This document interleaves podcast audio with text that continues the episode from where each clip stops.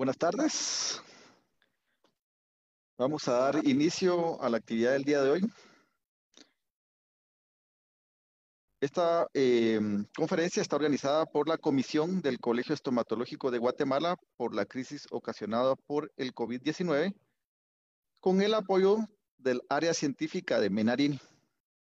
Entonces, el día de hoy, pues vamos a, tenemos de invitado al doctor Eric Castillo Gurdián, de Nicaragua. El doctor Castillo posee una maestría en medicina oral, ciencias clínicas, tecnológico de Monterrey, programa de capacitación virtual del odontólogo latinoamericano ROCA.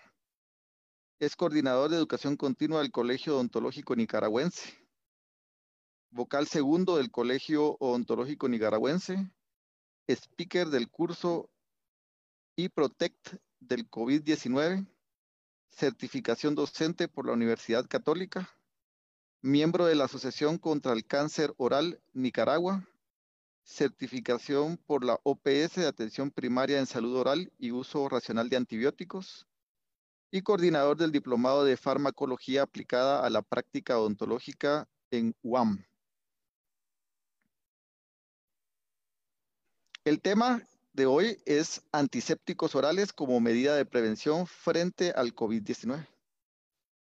Los voy a dejar con el doctor Castillo. Doctor, gracias. El auditorio Muchas gracias. Muchas gracias. Un gran saludo, un fuerte y caluroso saludo desde Nicaragua a todos los colegas odontólogos de la región de Guatemala, en especial, en específico, eh, y también de colegiado a colegiado dentro de la región. Es un gran gusto poder compartir y de alguna manera representar a la asociación de odontólogos más importantes de mi país y poder brindarles, eh, compartir ¿no? un poco acerca de la prevención acerca del COVID-19. Eh, como bien lo mencionó el doctor, vamos a hablar acerca de los antisépticos orales como medida de prevención frente al COVID-19. Eh, hoy en día nos hemos dado cuenta de que la prevención es la herramienta más poderosa que tenemos para poder controlar cualquier eh, tipo de enfermedad y sobre todo ver la mirada a cómo el, el manejo de las mucosas se vuelve muy importante para poder evitar el desarrollo de enfermedades. Hay que tomar muy en cuenta también de que nosotros no solamente nos enfrentamos eh, en el día a día ahora a lo que sería el COVID-19 bajo el contexto del manejo de las urgencias odontológicas, sino que también nosotros nos enfocamos a lo que sería, nos enfrentamos también a virus como VIH, como virus como la hepatitis B, y tenemos también una serie de riesgos de infecciosos importantes. Las medidas de prevención que de repente en algún momento se fueron descuidando, ahora más que nunca toman una necesidad urgente para poder ser solventadas. Entonces, bajo ese contexto es que eh, hemos preparado esta, esta charla. Eh, bueno, yo soy de Nicaragua, eh, vengo de la ciudad colonial de León, la ciudad más bonita de Nicaragua, y puede ser que mis conterráneos discutan conmigo, pero es que tenemos una preciosa catedral que es un recurso intangible de la humanidad. Eh, también participo dentro de las actividades del colegio odontológico y pues también he tenido el gusto de participar con colegas de la región, eh, incluyendo Guatemala, del cual me he hecho muy buen amigo de un doctor que ya les voy a presentar. Y también desarrollamos lo que sería tecnología educativa, la educación para el futuro. Hay que considerar de que las cosas cambian y los modelos y paradigmas educativos también cambian y hay que tratar de llevar eh, el aprendizaje y la forma de conocer todos los ámbitos relacionados a las ciencias odontológicas basado en evidencia, ¿no? Ese famoso, eh, la famosa ODE, la odontología OBE, perdón, la odontología basada en evidencia.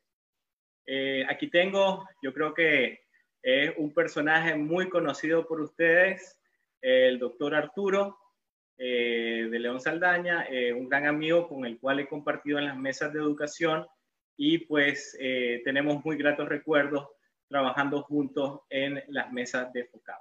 Así que un gran saludo, si el doctor está por ahí, pues un, gran saludo, que tenemos pendiente ahí una charla en odontopediatría.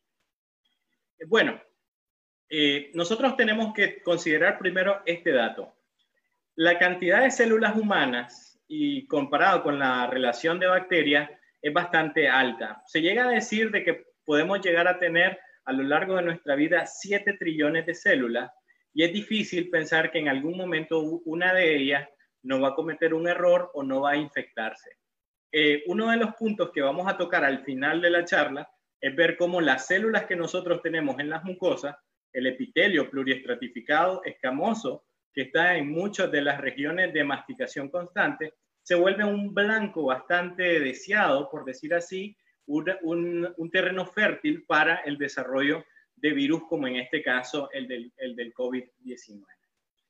Bajo esa relación podemos llegar a desarrollar 380 billones de bacterias a lo largo del cuerpo y tomar en cuenta que no todas de ellas son patogénicas, pero algunas de ellas sí, ¿no? Hay datos que ahora se pueden medir, incluso que con un beso se pueden transferir hasta alrededor de 6 millones de bacterias en el proceso. Y como podemos ver, eh, la boca es el segundo lugar donde se acumulan más bacterias. Obviamente porque es una cavidad que está expuesta al medio externo con mucha facilidad. Y hay un sinnúmero de especies que están relacionadas con eso. Este dato es muy importante que no lo olvidemos porque lo vamos a destacar al final de la charla de hoy. ¿Qué se dice? Y este punto que voy a tocar en esta parte inicial, eh, lo hago por el simple y sencilla razón de que de repente nos estamos enfrentando a infodemias.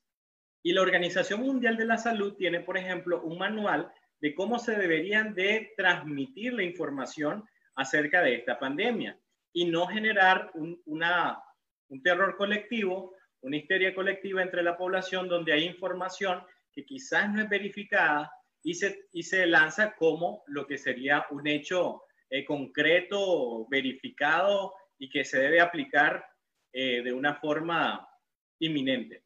Eh, les pongo el ejemplo de Nicaragua, por ejemplo, de repente sale ahí diciendo de que la mejor manera para tratar el COVID-19 es X fármaco y se agota en la farmacia. Y eh, no debería ser así, ¿no? ¿no? No deberíamos de caer en el pánico de utilizar una sustancia si no se conoce. Uno de los principios, y esta es una recomendación eh, que siempre le hago a todos los colegas cuando tengo la, la bendición, la oportunidad de poder dirigirme a ellos, es que traten de utilizar aquellos eh, productos farmacéuticos que tengan una farmacovigilancia garantizada. La vacuna contra el COVID-19 eh, ha llevado un tiempo que se va a establecer, un tiempo récord para poder lanzar un producto. Hay que tomar en cuenta que el lanzamiento de un producto puede tardar por todas las fases de los ensayos clínicos, preclínicos, in vitro y etcétera, incluso hasta 10 años. Y cuando nosotros tenemos una gran cantidad de población que recibe un tipo de vacuna para poder controlar la enfermedad, puede ser un poco más predecible, ¿no?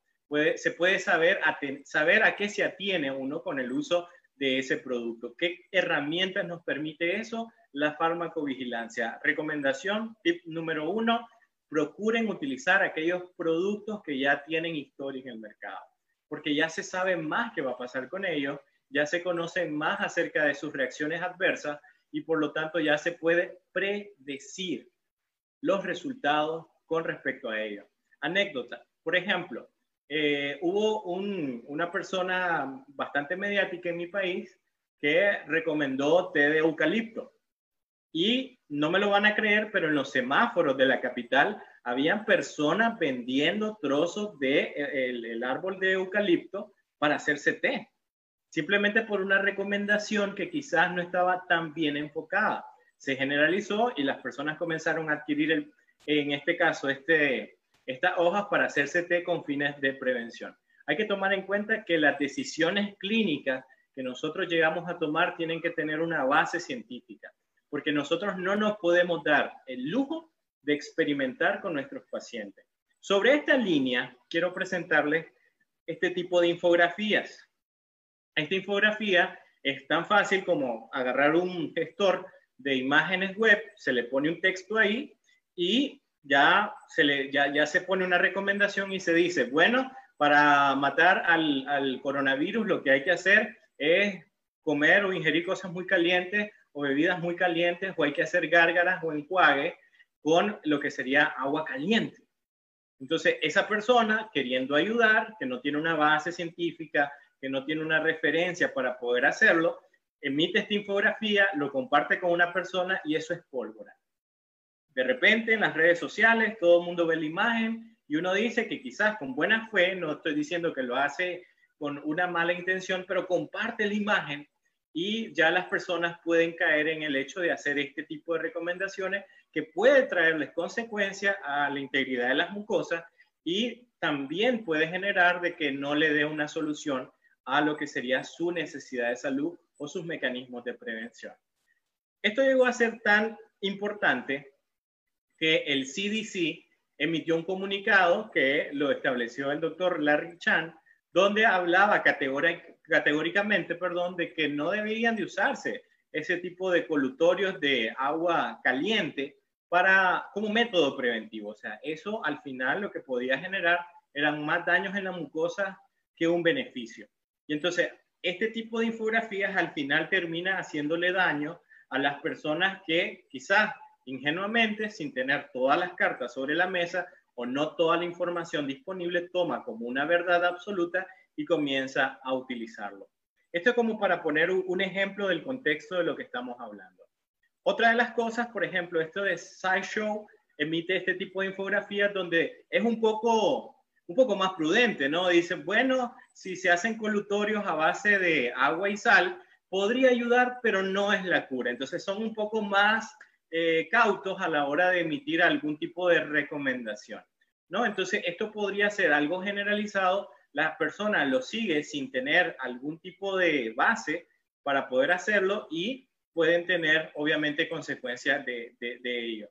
Lo importante es que nosotros como profesionales de la salud tengamos la información apropiada, adecuada, verificada eh, por diferentes organismos, no porque lo diga yo, tienen que creerme, sino que la información que se les brinda tiene que estar basada en obviamente estudios que lo soporten y obviamente un sólido programa de farmacovigilancia, un producto entre más tiempo esté en el mercado, más se puede saber acerca de las posibles reacciones adversas, consecuencias, indicaciones y contraindicaciones. Porque usar una solución como un colutorio no es simplemente tomarlo, enjuagarse y ya. Hay una serie de, eh, de que se tienen que considerar en cuanto al tiempo, a la técnica, al tipo de solución que se debe emplear para poder obtener ciertos resultados. Y sobre todo, el segundo tip no existen soluciones mágicas.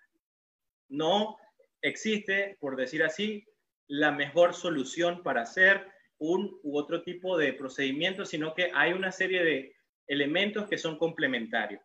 Hay que, hay que considerar mucho eso. Es como que yo venga y le diga que el mejor antibiótico es el X.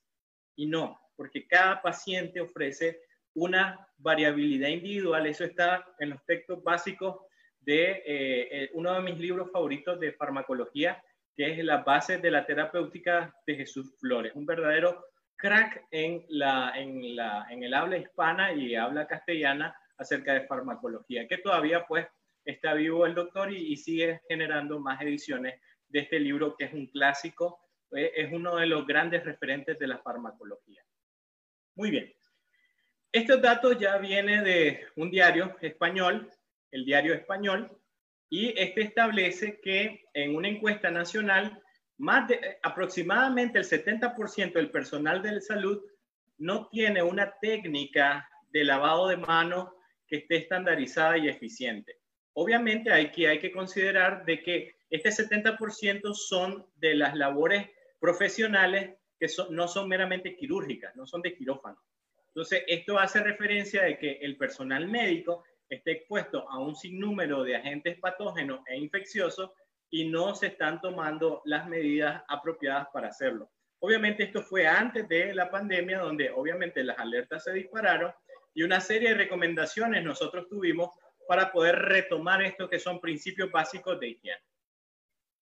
Este es otro dato, este es un poco más alarmante, y es que el 25% de los españoles no se lavan las manos después de ir al baño, considerando de que obviamente eh, ir al baño es un gran reservorio de lo que serían microorganismos.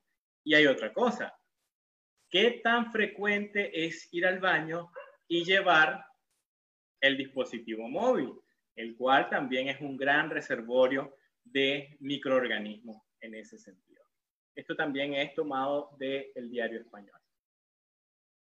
Ok, algo que ya nosotros sabemos muy bien y es, ok, yo tengo las manos sucias y yo necesito, yo necesito eh, generar limpieza de estas manos. ¿Será que yo resuelva utilizando alcohol gel en una proporción adecuada, mínimo 70%? ¿Será que yo pueda generar una limpieza correcta de manos si utilizo el alcohol gel? Porque aquí tengo un producto que tiene la capacidad de eliminar al COVID-19, claro que sí. De hecho, para la Organización Mundial de la Salud, eh, en temas de, desinfección directa, y estoy hablando de desinfección, eh, tenemos tres sustancias que son básicas. Vamos a hablar un poco más adelante de la diferencia entre un antiséptico y un desinfectante. Y hablamos de el rey, el hipoclorito de sodio, hablamos también de lo que sería el alcohol y hablamos del peróxido de hidrógeno en temas de desinfección. Yo puedo tener un producto que ha sido demostrado que es eficiente contra el COVID-19, pero aquí pasa algo. O sea, obviamente, como les dije antes, no existen productos mágicos. O sea, no porque tenga alcohol y tenga las manos así, vaya a funcionar. O sea, hay una metodología, hay una serie de pasos donde yo puedo sacarle el mayor rendimiento al producto o simplemente creer que, que me va a ayudar cuando realmente lo estoy desperdiciando. Hay literatura que hace referencia, por ejemplo, de la, de la luz ultravioleta como un método para controlar los virus. Ha sido demostrado que es efectivo contra la primera versión, eh, el, el, virus del SARS, en este caso. Pero si yo tengo las manos sucias, aunque yo tenga un dispositivo extremadamente costoso y que ha demostrado ser eficiente contra el COVID-19 o contra el virus del, del SARS, obviamente no va a obtener los mejores resultados porque yo tengo una limitante y es el hecho de que estas manos están sucias. En la actualización del 15 de mayo de los métodos generales de desinfección de la Organización Mundial de la Salud, plantea de que el paso número uno que se debe hacer antes de aplicar una sustancia como el alcohol, primero es, obviamente, lavarnos las manos. Primero hay que quitar todos esos restos de polvo, tierra, grasa o incluso material orgánico que tengamos nosotros en las manos, porque el hecho de que utilice una sustancia que efectivamente combate al virus, si yo no le creo las condiciones para sacarle el mejor rendimiento, es una superficie limpia, aunque yo tenga esa sustancia, no voy a obtener el resultado que yo quiero. Por lo tanto, la recomendación es que primero se lave las manos y luego utilice lo que sería el alcohol. Esto está en los manuales de desinfección del 15 de mayo de la Organización Mundial de la Salud. Ahora, fíjense bien, el, saber, el saber a qué me enfrento me ayuda mucho a tomar decisiones apropiadas. Si yo conozco muy bien el comportamiento del virus, la composición del virus, la estructura del virus, yo sé qué, fortalezas tiene, pero también puedo llegar a conocer sus debilidades. Y en esa, y en ese justa, en esa justa medida, nosotros nos vamos a encontrar aquí la configuración del virus, donde tiene estructurada una membrana genética, básicamente de ARN, y una membrana de grasa. Y ese es el punto que nosotros tenemos que explotar. Nosotros tenemos una membrana que es altamente lipídica, que es, por decir así, el talón de Aquiles que tiene este virus, hasta que nosotros ya logremos generar un mecanismo eh, de inmunidad a través de las vacunas. Entonces, el jabón tiene dos componentes, uno que es hidrofóbico y uno que es hidrofílico. Eh, la porción hidrofóbica puede disolver porciones de lo que sería la membrana y eso obviamente degrana literalmente al virus haciéndolo eh, ineficiente, ¿no? destruyéndolo, generándole la incapacidad de su patogenicidad. Y también puede englobar a través de las micelas lo que serían los componentes proteínicos que se pueden unir a ciertas, a ciertas células haciéndolas vulnerables o abriéndole una puerta a que puedan unirse otro tipo de, virus a la superficie de la célula eh, epitelial, sobre todo cuando hablamos en cavidad oral. Entonces, bien, si nosotros tenemos las manos limpias, entonces ahí sí ya sería recomendado utilizar las soluciones que permiten generar una limpieza apropiada. Entonces, esto es algo que ya todos sabemos, ustedes lo conocen a la saciedad, pero es importante que hagamos recalcar este punto o subrayemos este punto porque vamos a entender cómo podemos aprovechar o sacarle el máximo provecho a las soluciones de las cuales podemos disponer. Entonces, la pregunta ahora es, al mejor estilo del Dr. House, ¿cómo selecciono yo un colutorio? ¿Cuáles son los parámetros o criterios que yo tendría que utilizar para eh, seleccionar un colutorio? Entonces, tenemos que ir a the basics, tenemos que ir a los elementos básicos, ¿verdad? Entonces, el, concepto importante que tenemos que diferenciar acá es que debemos de procurar de que se, tenga funciones antisépticas y que no sea un desinfectante. ¿Cuál es la diferencia básicamente? El antiséptico es una sustancia que está preparada para ser efectiva y no irritante en el mejor de los casos sobre las superficies mucosas, porque claro, hay antisépticos que pueden irritar las mucosas. ¿Pero por qué? Porque quizá el tiempo de aplicación, el tiempo de duración de la, de la sustancia se excedió, se extendió. Lo ideal es que dos minutos yo pueda tener un área ya relativamente limpia de lo que serían los agentes patógenos. Y en desinfección es lo mismo, o sea, yo necesito desinfectar mi bandeja de aluminio, necesito desinfectar mi instrumental y yo tengo que utilizar una serie de soluciones a un tiempo específico. Por ejemplo, si yo no tengo, olvidémonos de la pandemia del COVID-19 por un momento, y yo no tengo un autoclave, y yo tengo mis instrumentos que necesito eh, esterilizarlo para atender a mi paciente el día de mañana u otro paciente. ¿Cómo puedo hacer yo para poder lograr ese nivel de esterilización? Bueno, yo puedo utilizar una de las sustancias que se han usado por mucho tiempo para este fin, el glutaraldehído. Pero ojo, tengo que dejar los eh, instrumentos sumergidos ocho horas en, en este glutaraldehído. Entonces yo necesito manejar muy bien los tiempos para poder conseguir ciertos efectos y otros no. Obviamente en el caso extremo que no tenga un autoclave o una estufa de esterilización. Entonces hay que entender muy bien cada uno de los productos de los que se dispone para poder, como les decía, aprovecharlos de una forma efectiva. Eh, en el curso de IPROTEC que tenemos en el Colegio Odontológico Nicaragüense, ahí llevamos un recorrido acerca de las medidas de prevención y sobre todo hacemos una revisión en términos audiovisuales de estos manuales de la Organización Mundial de la Salud. Al final les voy a mostrar la página del Colegio Odontológico donde pueden participar gratuitamente en este curso de autoaprendizaje que se denomina IPROTEC frente al COVID-19. Ahí nos enfocamos precisamente en la desinfección. Muy bien, entonces vamos a lo básico, ¿no? Vamos a ver dentro de los principios y fundamentos del manejo de lo que serían los antisépticos. Nosotros aquí tenemos, por decir así, los grandes estándares. Tenemos clorexidina, un viejo conocido en nuestra labor eh, odontológica, tenemos la yodopovidona y tenemos el peróxido de hidrógeno. Este tipo de sustancias se han, se han escuchado mucho en el medio como elementos que pueden ayudar a la prevención. Y de hecho hay unos que tienen una mayor utilidad que otros para conseguirlo. Y si ustedes se fijan, eh, aquí tenemos que el, eh, lo que sería la clorexidina tiene una actividad sobre heridas abiertas que no, se, no, no, queda muy claro, ¿no? ¿Qué tan eficiente puede ser si tenemos una herida abierta? En el caso del de la yodopovidona, hay unas contraindicaciones en mujeres embarazadas y lactantes. Y en el caso del peróxido de hidrógeno, solo hay que procurar de que este no acceda a cavidades que están selladas. En cavidad oral sí se puede utilizar, pero hay que tener cuidado con lo que podemos ver ahí en el apartado de toxicidad. Si ustedes se fijan en este apartado de toxicidad, vemos que el peróxido de hidrógeno pudiese llegar a irritar las mucosas, siempre y cuando nosotros no respetemos dos cosas. Uno, lo que sería la concentración y otro, lo que sería el tiempo, el tiempo que debemos dejarlo sobre la superficie. También tenemos que tener algunas recomendaciones en cuanto a la cantidad de tiempo donde puede llegar a ser efectivo o un poco más efectivo.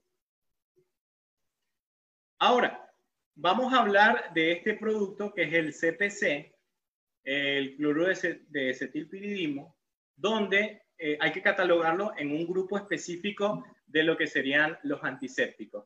Y estos son los antisépticos catiónicos. Y aquí nosotros vamos a tener puntos importantes a destacar. Esto, como les digo, son los principios fundamentales y básicos de los colutorios. Como pueden eh, leer ahí en la presentación, tiene una actividad antibacteriana y antimicótica con un amplio rango de espectro de acción la mayor ventaja farmacológica de este grupo de los colutorios catiónicos es la afinidad sobre los tejidos orales. O sea, son bastante eh, compatibles con el medio oral.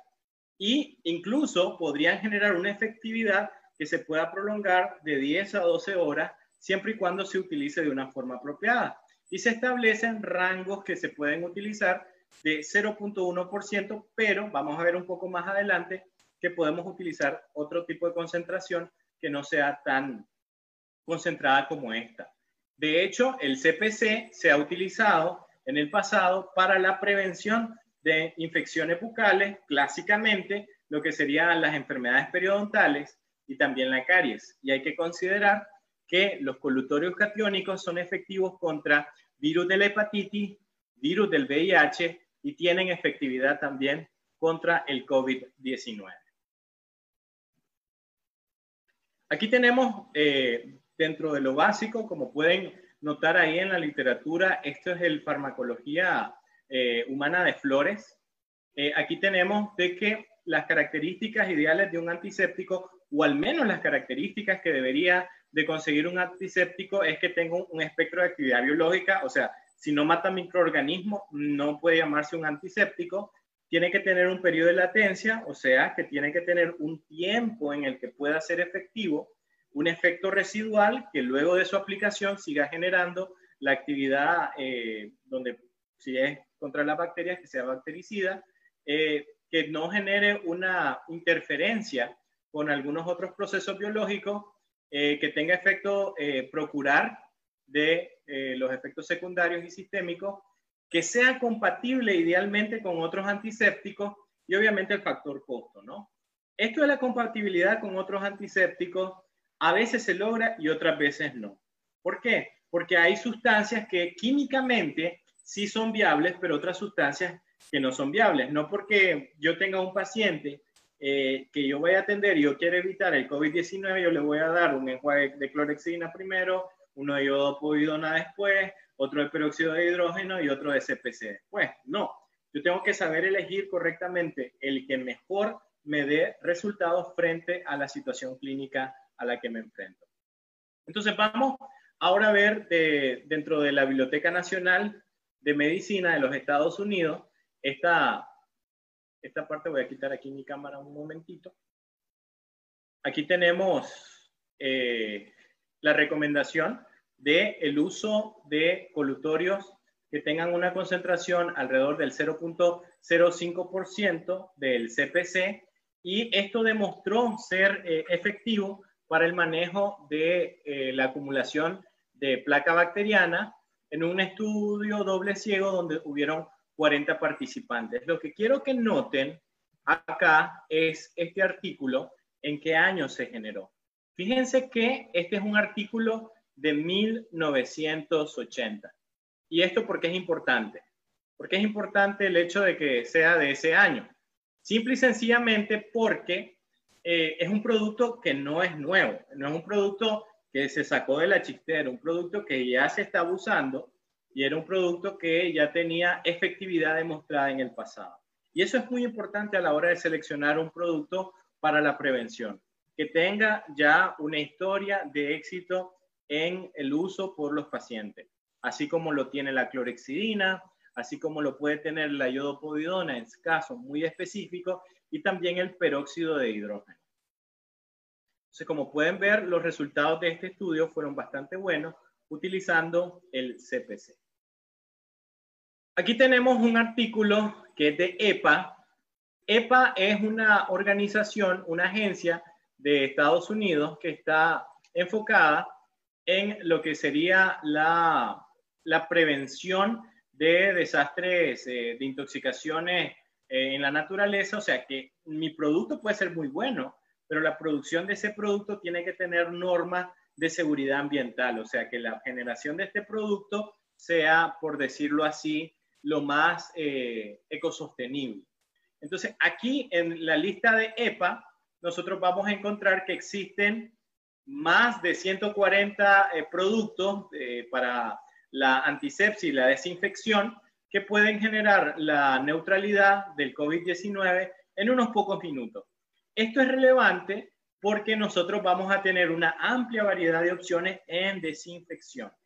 Y ahora, aquí va a variar mucho lo que serían los productos en cuanto a concentración, volúmenes e indicaciones específicas. Un poco más adelante vamos a ver las listas de EPA y vamos a ver cuáles son algunas indicaciones de productos que perfectamente se pueden usar por un minuto y productos que se tienen que dejar hasta 10 minutos sobre alguna superficie. Si nosotros estamos, por ejemplo, en un centro de atención que es de referencia nacional y tenemos pacientes llegando constantemente, entonces nosotros vamos a tener ahí la necesidad de habilitar el área clínica de una forma mucho más diligente. Por lo tanto, necesitamos sustancias que no den ese valor agregado del tiempo, un tiempo de trabajo relativamente bajo.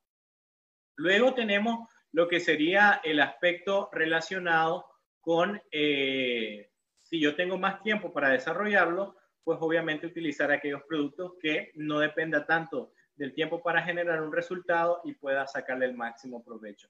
En conclusión, este aspecto tiene que ver mucho con el tiempo. Hay que ver en ello o cuáles tienen menos tiempo para hacerlo.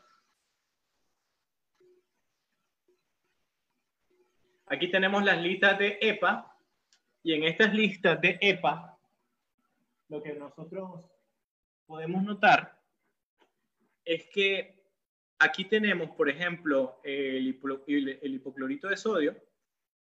En el caso del hipoclorito de sodio, podemos tener una superficie de contacto que puede andar por un minuto. O sea, es muy, muy corto el tiempo donde nosotros lo podemos eh, dejar eh, de una forma apropiada sobre la superficie y eh, está recomendado para medidas de sanitización de cuidados en salud.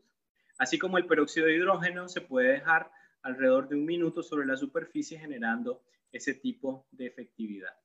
Sin embargo, siempre en la lista de EPA, nosotros vamos a encontrar, por ejemplo, como el ácido cítrico, que sí puede, puede ser efectivo contra lo que sería el, el COVID-19, pero ya necesito más tiempo, ya necesito alrededor de 5 minutos. Y el hexanediol, que ya necesito alrededor de 10 minutos, para poder tener esa efectividad. Entonces, aquí tenemos de que para los gustos, los colores, yo necesito eh, saber más o menos cuál es mi estándar de tiempo requerido para poder generar una desinfección y para eso yo tengo un abanico de posibilidades.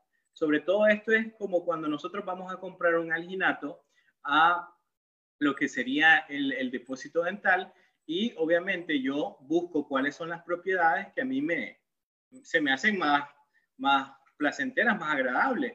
Por ejemplo, si yo no tengo la paciencia para esperar cinco minutos para obtener una mezcla homogénea lista para colocarse en boca, pero si yo me tardo un poco más, entonces yo elijo, por decir así, un material de impresión que requiere un poco más de tiempo. Entonces, como les decía, para los gustos, los colores, en términos de desinfección. Recuerden, esta es la lista de EPA. Entonces, uno de los puntos sumamente importantes que no debemos de descuidar es la bioseguridad. Y ahora, yo voy a utilizar un producto que me genere esos réditos de seguridad. Y ahora, ¿cómo lo consigo? Bueno, yo necesito, por ejemplo, la certificación de EPA, buscar productos de esta, esta categoría. Si alguno de los participantes en algún momento quiere tener acceso a los más de 400 productos que están en la lista actualizada de EPA, con mucho gusto se los podemos facilitar. Y también, obviamente, la agencia de drogas y alimentos. ¿no? Si ya tenemos eh, estas dos agencias de vigilancia de productos que nos dan el ok para poder utilizarlos, entonces nosotros ya tenemos, por lo menos así, salvaguardado el aspecto de bioseguridad, que es algo que es lo que nosotros estamos tratando de conseguir. El producto que sea lo menos eh, dañino para mi paciente, pero sobre todo que genere el mejor resultado posible. Sobre, sobre esa marcha es que tenemos que trabajar. Entonces, en este eh, artículo acerca de muchos tipos de soluciones antiinfecciosas, eh, y obviamente eh, tocan a lo que sería el amonio cuaternario para el manejo del COVID-19, nosotros nos vamos a encontrar, este es un artículo, si ustedes pueden fijarse ahí abajo, del año 2020, o sea, de este año, donde nos plantea el uso del CPC, el cloruro de acetilpiridinio, que es útil para el manejo de infecciones como influenza, hepatitis B, poliovirus, que son obviamente virus que tienen un nivel de resistencia mayor que el COVID-19 y que la recomendación para este tipo de eh, colutorio o para este tipo de sustancia es que sí se recomienda como colutorio. Si ustedes se fijan, los otros dos productos, estos no recomiendan que se utilicen directamente en la mucosa, porque una cosa es un antiséptico que yo utilice sobre la piel. Recuerden, en la palma de la mano yo tengo un epitelio pluriestratificado densamente queratinizado, pero mi boca no tiene toda la mucosa, no está revestida de ese epitelio. Entonces van a haber áreas donde sí voy a poder desinfectar o voy a poder eliminar agentes patógenos, pero voy a tener por otro lado otro tipo de mucosas que se pueden ver afectadas significativamente por lo que sería esto, esta irritación de los antisépticos. Es por esa razón de que ya hace mucho tiempo algunos eh, colutorios que eran a base de alcohol fueron eh, retirados del mercado porque había ahí un tema también relacionado con la deshidratación de las mucosas y también con la posibilidad de generar daños displásicos que llevaran a una condición potencialmente maligna o, en el peor de los casos, pues un carcinoma epidermoide. Muy importante, no porque sea antiséptico, se puede utilizar para colutorio. No todo antiséptico se puede utilizar como colutorio. Ahora, esto es lo que quería que eh, pudiesen notar acá. Y también eh, eh, esto está en la lista de EPA, que tiene más de 350 productos que sirven para combatir el COVID-19 eh, o el SARS-CoV-2, ¿verdad? Entonces, esto es muy importante porque aparte de que es un producto efectivo, también es la, la forma de producción de este producto no, es ecosostenible. Y cuando nosotros logramos tener ese binomio de seguridad más ecosostenibilidad, perdón, obviamente es una apuesta bastante buena. Aquí tenemos que eh, hay, una, en el, eh, hay una certificación que es de GRAS, eh, GRAS de la FDA, donde establece que el uso de colutorio y soluciones que estén aprobadas por la FDA con, con estos fines son altamente recomendados para poder generar una prevención o un combate para el COVID-19. Así que el usar los colutorios es una recomendación que se hace para poder hacer una, una terapia apropiada. Ahora, claro, vuelvo y decimos lo mismo. No podemos pensar de que hay una solución mágica. Y la solución mágica no es decir, vamos a utilizar X, Y o Z. Hay una serie de protocolos y pasos que se deben de seguir para obtener el mejor rendimiento de cada producto. Por ejemplo, ¿se acuerdan cuando hablamos de las manos que estaban sucias y yo iba a utilizar alcohol y decíamos, no, no vas a obtener un buen resultado. Podemos tener un paciente que tenga, por decir así, una gran cantidad de factores eh, locales de infección, placa y demás, que no sean, por decir, un cálculo, pero sí hay bastante materia alba. tenemos un paciente que tiene un control muy malo de la placa. Entonces, el utilizar en ese tipo de paciente el colutorio X o Y, Z no le va a dar el mismo resultado, porque es como que nosotros utilicemos una muy buena sustancia sobre una superficie que no va a poder aprovechar al máximo los beneficios del producto. Entonces, recomiéndenle a su paciente que no descuiden la higiene. En Costa Rica es uno de los países en las investigaciones que me han permitido eh, hacer el Colegio Odontológico Nicaragüense, que tiene protocolos bastante interesantes que deberían de chequear acerca de las teleconsultas odontológicas.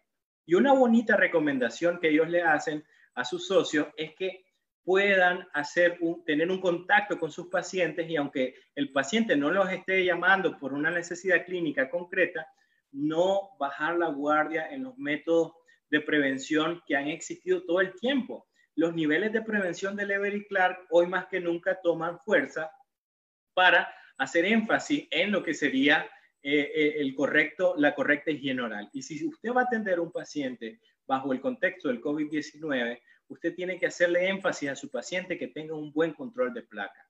Porque cuando usted use su colutorio en un paciente que tiene un control de placa bueno, no vamos a decir excelente, pero bastante bueno, su nivel de efectividad aumenta significativamente. Recuerden las manos sucias con el alcohol. No es tan eficiente como cuando las manos están limpias. En ese caso, en, el ejemplo, ¿verdad? En esta analogía, el jabón vendría a ser la técnica de cepillado y ya el colutorio, eh, el alcohol que usábamos en las manos. Muy bien, eso con respecto al FDA. Ahí yo creo que ya voy un poco más rápido porque me pidieron ser bastante eh, apremiado con el tema. Otra de las cosas es la efectividad. Ok, hay un producto, sí doctor, está bien, este es un producto que no es nuevo, ok, aquí este laboratorio lo tiene, pero bueno, ¿por qué, por qué debería de elegir entre un producto u otro? Porque bueno, yo entendiendo el comportamiento del virus, yo puedo también saber cómo puedo aprovechar los puntos débiles. Eso lo hablamos al inicio. Si yo conozco los puntos débiles de mi enemigo, entonces yo voy a poder aprovecharlos para elegir estrategias correctas para poder eliminarlo. Entonces, la efectividad que me lo da el tiempo de estar en el mercado, farmacovigilancia, producto que tiene tiempo en el mercado, ya saben a qué atenerse. Y si ya este producto ha estado mucho tiempo en el mercado, significa que se ha usado en muchas personas y ya se sabe cuáles son eh, el, rango de efectividad, qué es lo que puede hacer y qué es lo que no puede hacer uno, un producto u otro. Entonces aquí tenemos que, perdón, el CPC ha sido usado en múltiples estudios clínicos donde se utiliza como coadyuvante, fíjense bien, como coadyuvante para infecciones respiratorias y es validado como un fármaco que se utiliza para el manejo antiviral. Esto es un artículo del año 2017 donde ya se, se podía eh, implementar esto como una estrategia de manejo importante. Así que si tenemos un paciente que nosotros queremos tomar una medida de prevención, esta puede ser una buena alternativa para tenerla, tomarla en cuenta en el consultorio. Pero ojo, no porque solamente existe el coronavirus, no, porque también tenemos pacientes con hepatitis, también tenemos pacientes con VIH, a los cuales nos estamos exponiendo, no porque el paciente tenga fiebre, ah, descarté coronavirus, listo, ya lo puedo atender sin problema. Esto ha sido dentro de lo que podemos sacarle a las crisis, es la gran oportunidad de cambiar. Y esto, esto de utilizar los colutorios es, una, es un buen paso para retomar medidas de prevención que quizás en el tiempo o no conocíamos o habíamos descuidado, porque estábamos enfocándonos más en cierto tipo de cosas, en los procedimientos, y nos habíamos, por decir así, eh, nos volvimos blanditos con respecto a las medidas de bioseguridad. Eh, a lo largo de los años nosotros hemos estado expuestos a todas las enfermedades y pues hemos sabido controlarlo a través del uso de nuestras barreras. Pero hoy más que nunca, frente a la necesidad de esta amenaza biológica, pues tenemos que tomar esas medidas. Aquí tenemos el comportamiento del COVID-19. Como yo les decía antes, si yo conozco a mi enemigo, yo voy a poder aprovecharme de lo que serían los puntos débiles que este ofrece. Entonces, para poder unirse a una célula, él necesita sus receptores. Sus receptores son las especies de corona que tienen sobre la superficie, que son eh, unidades proteínicas que se pueden unir la unidad de proteína C o la S, que pueden unirse a las superficies celulares, sobre las cuales inyectan, por decirlo de alguna manera, o imprimen eh, lo que sería el, ARN, y ese ARN pues se, se replica constantemente en la célula epitelial. Las células epiteliales, como les había dicho antes, son, por decir así, un, un buen sitio, ¿no? Para poder replicarse porque son células que tienen una vida corta y tienen una gran vitalidad celular y tienen etapas de, desarrollo y nutrición bien importantes. Un dato relevante con respecto al COVID-19 es que es un virus ARN. Y los virus ARN podemos tener de dos tipos, los que tengan una proteína encriptadora y los que no tengan proteína encriptadora. Afortunadamente, el COVID-19 es un virus ARN que posee una proteína encriptadora. ¿Qué significa? Esta proteína se encarga de hacer una réplica correcta, exacta del virus las veces que sea necesario. Esto es importante, ¿por qué? Porque va a ayudar a que la mutabilidad o la mutación de lo que sería el virus sea un poco, se retrase un poco más. Cuando tenemos virus donde no tenemos ese tipo de proteína transcriptadora o replicadora, lo que vamos a tener es un virus que muta con muchísima facilidad y se puede mezclar con diferentes especies, haciendo incluso supervirus e infecciones que son bastante difíciles de controlar. En el hemaglutina es lo que nosotros tenemos que enfocarnos a la hora de lograr combatir a este, a este virus. Este es un ejemplo, este es una eh, micro, es un video de fotografía electrónica eh, donde nosotros podemos ver a una velocidad alta, pues obviamente, eh, el proceso de replicación celular. las células epiteliales tienen la característica de estar todas muy juntas, de tal manera que el virus puede posarse sobre cualquiera de esos citoplasmas y puede a través de sus grupos proteínicos unirse a lo que sería la célula y utilizarlo como su nueva fábrica para producirlo. Y la cavidad oral, por ejemplo, en piso de la boca, en paladar blando, en zonas retromolares, en bordes laterales de la lengua, en cara ventral de la lengua, tiene, por decir así, un nicho muy bueno para desarrollarse. Así que ahí vale la pena considerar aparte los dientes como un punto de almacenamiento que puede desplazarse luego a sitios como, imagínense, la acumulación de placa a nivel de las caras linguales de molares inferiores están íntimamente en contacto con la mucosa de transición de los bordes laterales de la lengua. Y eso hace que el virus pueda fácilmente almacenarse de un sitio y pasar a lo que sería una mucosa que no le va a ofrecer resistencia para poder implantarse. ¿Qué es lo que nosotros queremos conseguir? Nosotros lo que queremos conseguir es básicamente ahí, afectar el hemaglutín o lo que sería la membrana lipídica. Y con lo que sería el ODENT B5, que contiene CPC, nosotros podemos disolver esa membrana y con eso, eh, obviamente, se expone el material genético que eh, si nosotros rompemos, por decirlo así, esa crisálida que tiene el virus, ya prácticamente poco o nada puede hacer en términos de eh, infección o patogenicidad. Recuerden que también el lavado de manos lo que busca es con el jabón hacer eh, una eliminación mecánica. De tal manera de que el usar el alcohol, eh, perdón, el jabón líquido, el solo colocar el jabón líquido es insuficiente. Es también importante hacer ese trabajo de mecánico, de movimiento mecánico para poder conseguirlo.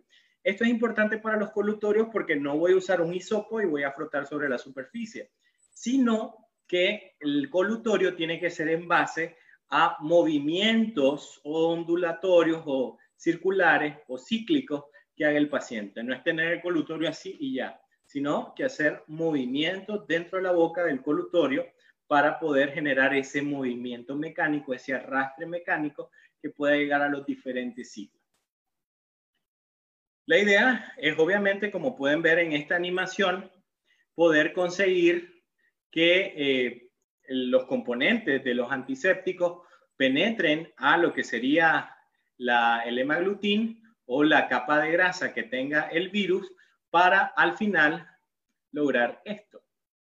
La separación estructural de sus componentes para que se degranen, ¿no? Se, así como una una especie, una suerte de mazorca, vayan degranándose los componentes y logremos este gran resultado.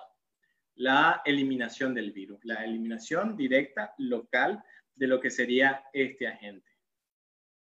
Entonces, una de las conclusiones, porque ya estamos llegando al tiempo reglamentario y ahí el doctor Pais me dijo, respetemos el tiempo. Eh, no hay mejor estrategia que la prevención.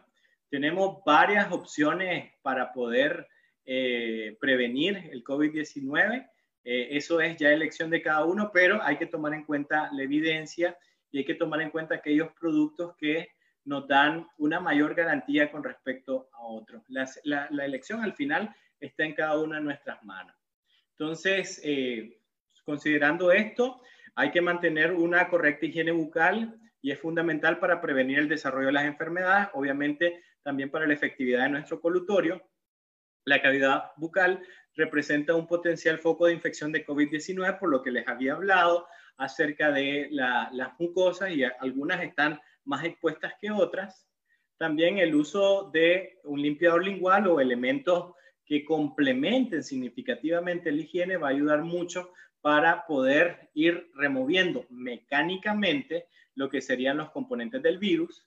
El uso de los antisépticos como el CPC ayuda a disminuir la carga viral, sobre todo porque han demostrado que son efectivos contra virus como la hepatitis B, virus del VIH, incluso en infecciones virales respiratorias, como el artículo que le presenté del año 2017. Así que eh, en Menarini hay una variedad bastante amplia de soluciones bucales. Eventualmente tienen el CPC al 0.05%, también está eh, combinado con flúor. También tienen pues la otra línea, ¿verdad? De productos que yo creo que ya es bastante conocido. Por ejemplo, aquí en Nicaragua es bastante, es bastante conocido eh, la clorexidina, el Odent gingival, bastante, bastante conocido. Y también tenemos el ácido hialurónico, que pues nos sirve bastante para la cicatrización de las heridas. Así que yo pues con esto eh, estaré dando lugar a la, parte de preguntas y respuestas. Solo me van a permitir mostrarles un poco de la página del Colegio Odontológico Nicaragüense, donde tienen el curso gratuito de eProtect, donde hablamos de mecanismos de desinfección en base a la literatura de la Organización Mundial de la Salud.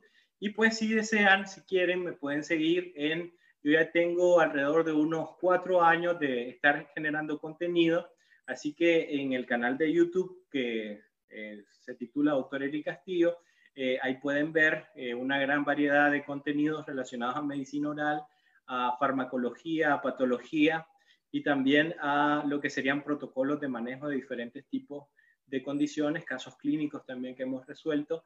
Ahí lo pueden ver. También nos pueden seguir en las diferentes las diferentes gestores de podcast. Ahí tenemos dos canales, uno que se llama Más que Dientes, donde hablamos de medicina oral, básicamente, no hablamos de procedimientos convencionales en odontología, tocamos temas como este.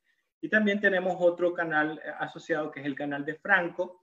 Y en el canal de Franco pues hablamos un poco de la vida, hablamos un poco del contexto eh, social, de los sentimientos y demás, un poco mi parte filosófica y también si tienen alguna duda, alguna consulta, si quieren algún artículo, si quieren algo de los que les mostré el día de hoy, con muchísimo gusto. Ahí tienen mi número de contacto, también mi Facebook y cómo me pueden encontrar en Instagram. Solo mostrarles ya para finalizar eh, la página la página del Colegio Odontológico.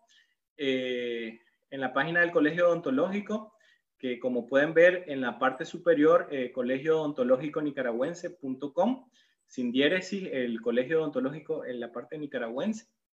Al final, ustedes pueden encontrar el curso de eProtect sobre, es un curso gratuito, es el aporte, el humilde aporte que hace el colegio odontológico nicaragüense frente a la pandemia. Y ahí, como pueden ver, pueden seguir lo que serían los pasos para poder eh, participar esto se hizo en conjunto con eh, la Asociación contra el Cáncer Oral y al final pues tiene un certificado por eh, el presidente que es el señor Gregorio Iglesias. Eh, ahí tienen los pasos a seguir. Es un curso completamente gratuito y bueno, estoy ahora dispuesto para escuchar las preguntas. gracias, Eric. Fíjate que cuando mostraste lo de la, lo de la página, eh, tenía la presentación, entonces no sé, minimizarlo para poder mostrar dónde es la... ah, lo eh, tengo que hacer desde, desde, dentro. Ah, sorry. Sí. Tengo que... Vamos a ver. Ah, sí, sí, cierto, cierto. Aquí está. Ahora sí. Se sigue, se sigue viendo tu... Ahí está, listo. Ok. Entonces, como les decía, eh, la dirección es colegio-odontológico-nicaragüense.com y ya en la parte final, ya casi donde están las preguntas y mensajes, está ese apartado donde sale la, la infografía del COVID-19. Ahí están los pasos para tomar el curso de eProtect contra el COVID-19. Así que bueno, si tienen alguna pregunta, alguna duda, estamos con gusto prestos para contestarlo, agradeciéndole pues al Colegio Estomatológico de Guatemala, a Menarini también, con el doctor Pais, que fue muy amable al hacernos esta invitación. La verdad yo estoy muy agradecido por el, tiempo, el espacio, la oportunidad y sobre todo pues a, darle gracias a mi casa, ¿no? Al Colegio Odontológico también que eh, me ha puesto también en, esta, en este escenario. Adelante. Excelente. Bueno, eh, mira, pues la primera pregunta. Dice, eh, la recomendación es usar enjuagues con CPC previo a atender a algún paciente. Me imagino que en cuestión de tiempo. Ah, ok, sí, o sea, la recomendación es uno, si usted tiene un paciente programado, como hablamos, cuando las manos están sucias, yo puedo tener CPC, yo puedo tener peróxido de hidrógeno, puedo tener yodopovidona, pero si yo no tengo una higiene oral apropiada, si yo tengo acúmulo de placas, si, si hay materia alba que, que es blandita y yo no, o biofilm, y yo no me lo remuevo mecánicamente, vamos a llegar a la clínica y ahí va a ser un poco más tedioso porque sería o que el paciente se cepille ahí en, el consultorio, incrementando el tiempo de la cita donde tenemos que optimizarla y eh, lo primero sería, antes de usar el colutorio, hacerle las recomendaciones al paciente de una buena técnica de cepillado, reforzarla si acaso no la sabe o si acaso lo olvidó, y luego utilizar colutorio. Una buena alternativa es el CPC. ¿Por cuánto tiempo hace el enjuague? De uno a tres minutos máximo. Bueno, tenemos otra pregunta. Dice, ¿qué opinas de la clorexidina? Si puede ayudar al prevenir el contagio de COVID. Ok, eh, desafortunadamente la clorexidina tiene efectividad contra bacterias, pero no así contra componentes virales. Eh, el peróxido de hidrógeno tiene la capacidad de incrementar el potencial de hidrógeno que hay alrededor del virus, haciéndolo un poco más lábil a la integridad de su, de, lo que sería su capa, su envoltura de grasa. En cambio, el CPC lo que hace es una desincorporación de los componentes, desarma la cápsula exponiendo el ARN y prácticamente llevando a la destrucción del virus. Excelente. Bueno, aquí nos dicen también eh, Odent B5 en colutorio, ¿cuánto es la concentración de CPC que tiene? 0.05%. Y también está combinado con flúor.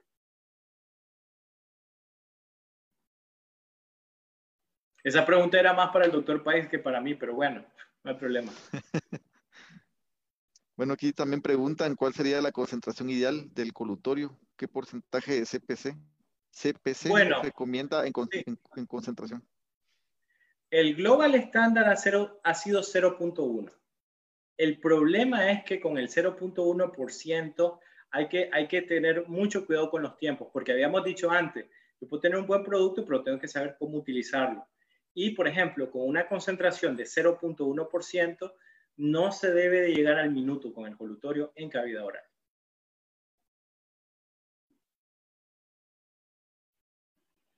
Por eso el 0.05% me da un tiempo entre que el paciente lo, ubique, le diga, mire, tiene que enjuagarse así. Eso me da eso de uno a tres minutos para que el paciente lo haga. En cambio, que si yo solo tengo 30 segundos o menos de un minuto, probablemente no le saque el máximo provecho. Bueno, estas son las preguntas que tenemos ahorita. Digamos, si alguien tiene alguna otra pregunta, que nos la escriba ahí eh, por medio de Facebook. Bueno, aquí ahora también dice, ¿por cuánto tiempo podemos usar el peróxido de hidrógeno al 1% como colutorio? Bueno, también el estándar es de 1 a 3 minutos. Si es al 1%, puede llegar hasta los 3 minutos. Pero si el porcentaje va incrementándose, es directamente proporcional a reducir la cantidad de tiempo. Preguntan si se puede mezclar el CPC con agua oxigenada. Ok, la recomendación es que no. En este caso, hay cosas que sí se pueden combinar, hay cosas que no. Esto es por una cuestión de compatibilidad química.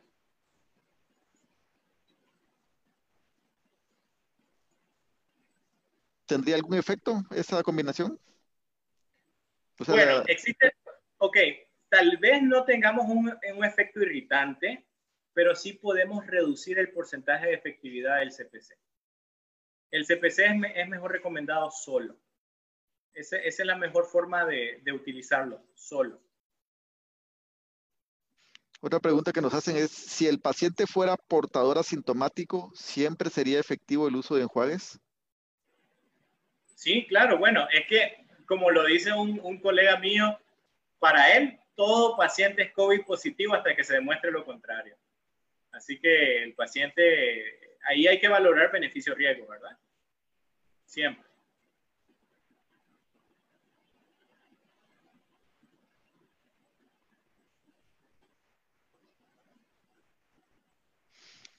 Bueno, creo que no tenemos ninguna otra pregunta. Entonces vamos a... Bueno, aquí me marca... Ah, bueno, otra. ¿El peróxido de hidrógeno tiene alguna contraindicación para su uso prolongado? Claro que por supuesto que sí.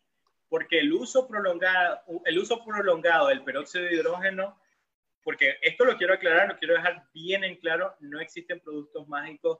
Toda sustancia tiene indicaciones y contraindicaciones. En el caso del peróxido de hidrógeno, por favor, por favor, no le digan a su paciente que, lo use en casa. Por favor, no. Porque eso puede generar una alteración de la biopelícula y puede generar el advenimiento de enfermedades oportunistas. Así que doña candidosis puede, la candida albicans puede generarnos el famoso muget o puede desarrollar, si se usa crónicamente, las formas incluso mucocutáneas de candidiasis o candidiasis atrófica para pacientes que son portadores de prótesis totales o removibles. Eh, eh, se recomienda discreción con esto porque lo que hace el peróxido de hidrógeno es un área de necrosis tisular. Por eso es que tiene que ser usado por poco tiempo. Es como por decir así que usted tiene un lanzallama eh, y quema todo lo que está ahí en un momento y luego tengo que dejar de usarlo. Por eso la mejor recomendación es que lo usen manos experimentadas, manos expertas, que son pues obviamente la del clínico. Bueno, tenemos otras, eh, van varias del peróxido de hidrógeno. Dicen, el, peróxido de hidrógeno tiene alguna contra... Ah, no, perdón, aquí está, perdón. Dice, ¿puedo combinar el peróxido de hidrógeno con algún enjuagatorio bucal para hacerlo menos desagradable? Aquí yo le contestaría lo siguiente. ¿Queremos mejorar el sabor o queremos mantener efectividad? Si lo que a usted le interesa es la efectividad, es mejor no combinarlo con algo adicional. Lo que nosotros queremos, o sea, claramente definido, lo que nosotros queremos es eliminar al virus y desafortunadamente no sabe muy bien, pero es la manera que podemos garantizar su efectividad. ¿Cómo podemos reducir, cómo podemos reducir esa, esa sensación? Hacerlo más diluido.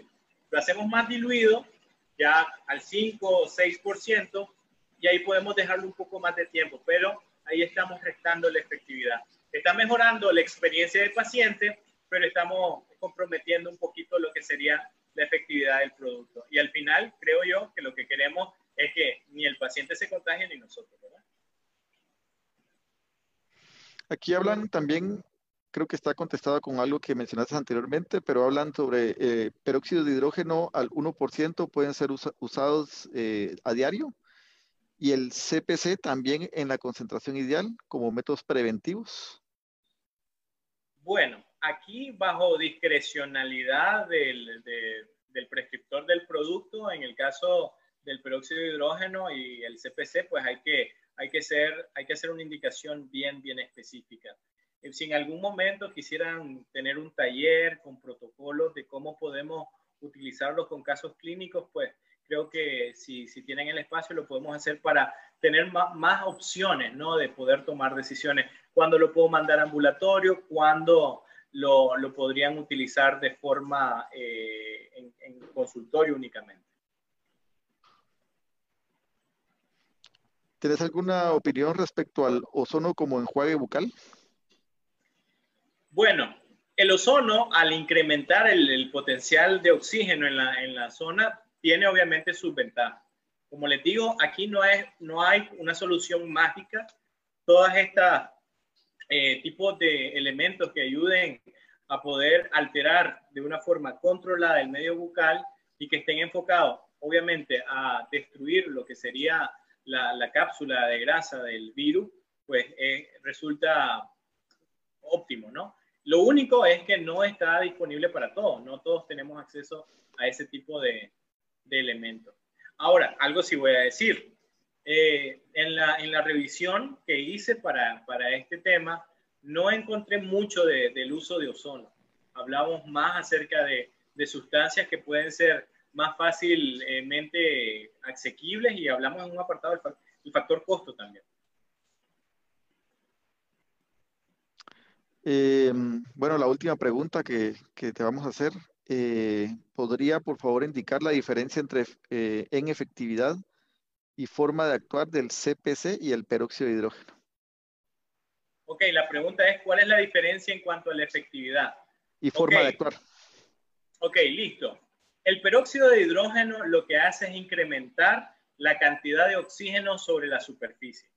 Si yo tengo una cavidad oral donde, una zona en la cavidad oral, por decir así, donde el porcentaje de oxígeno es de 3%, el peróxido me lo incrementa a un 60% en un minuto. Entonces, eso, ese cambio brusco de la cantidad de oxígeno, por ejemplo, para bacterias anaerobias, es mortal. O sea, no pueden vivir con eso. Es como sacar a un pez del agua y dejarlo fuera.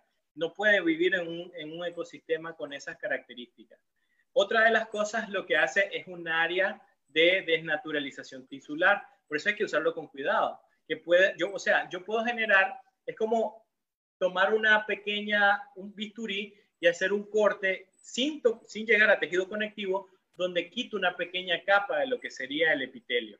Entonces, si yo lo logro hacer con, a la brevedad, no dejándolo mucho tiempo, yo evito la irritación de las mucosas. Por eso hablamos del tiempo, hablamos de las concentraciones. Ahora, el CPC lo que hace es algo diferente. Lo que hace es disolver la membrana grasa y también actúa a nivel de los componentes lisosomales de la membrana del, virus. En, otras palabras, el CPC actúa directamente en el virus y el peróxido de hidrógeno actúa a nivel del ambiente en el cual el virus se está desarrollando. Bueno, excelente. Eh, tenemos algunas otras preguntas, pero creo que pues colocaste tu correo electrónico para que las podrían hacer directamente o comunicarse con, Luis Pais para que él te las haga llegar y poderles contestar eh, ya, por medio de un correo electrónico, ¿verdad? Entonces, eh, vamos a eh, pues finalizar la actividad agradeciendo pues el tiempo y la información compartida, ¿verdad? Y te vamos a hacer llegar este, este diploma pues de manera virtual, ¿verdad? Donde eh, lo que dice es Colegio Estomatológico de Guatemala otorga el presente reconocimiento al doctor Eric Castillo Curdian por su participación como conferencista en el programa de la Comisión del Colegio Estomatológico de Guatemala por la crisis ocasionada por COVID-19 con el tema antisépticos orales como medida de prevención frente a COVID-19. Firma eh, presidente de la Junta Directiva, un miembro de la comisión y eh, mi persona como vocal primero de la Junta Directiva. Entonces, gracias por eh, tus conocimientos y a la audiencia por haber estado pendiente de esta capacitación y pues damos por concluida la misma. Entonces, feliz tarde. Muchas gracias. Buenas noches a todos. Si querés, nos quedamos eh, en, en, en, línea, Eric. Gracias. listo.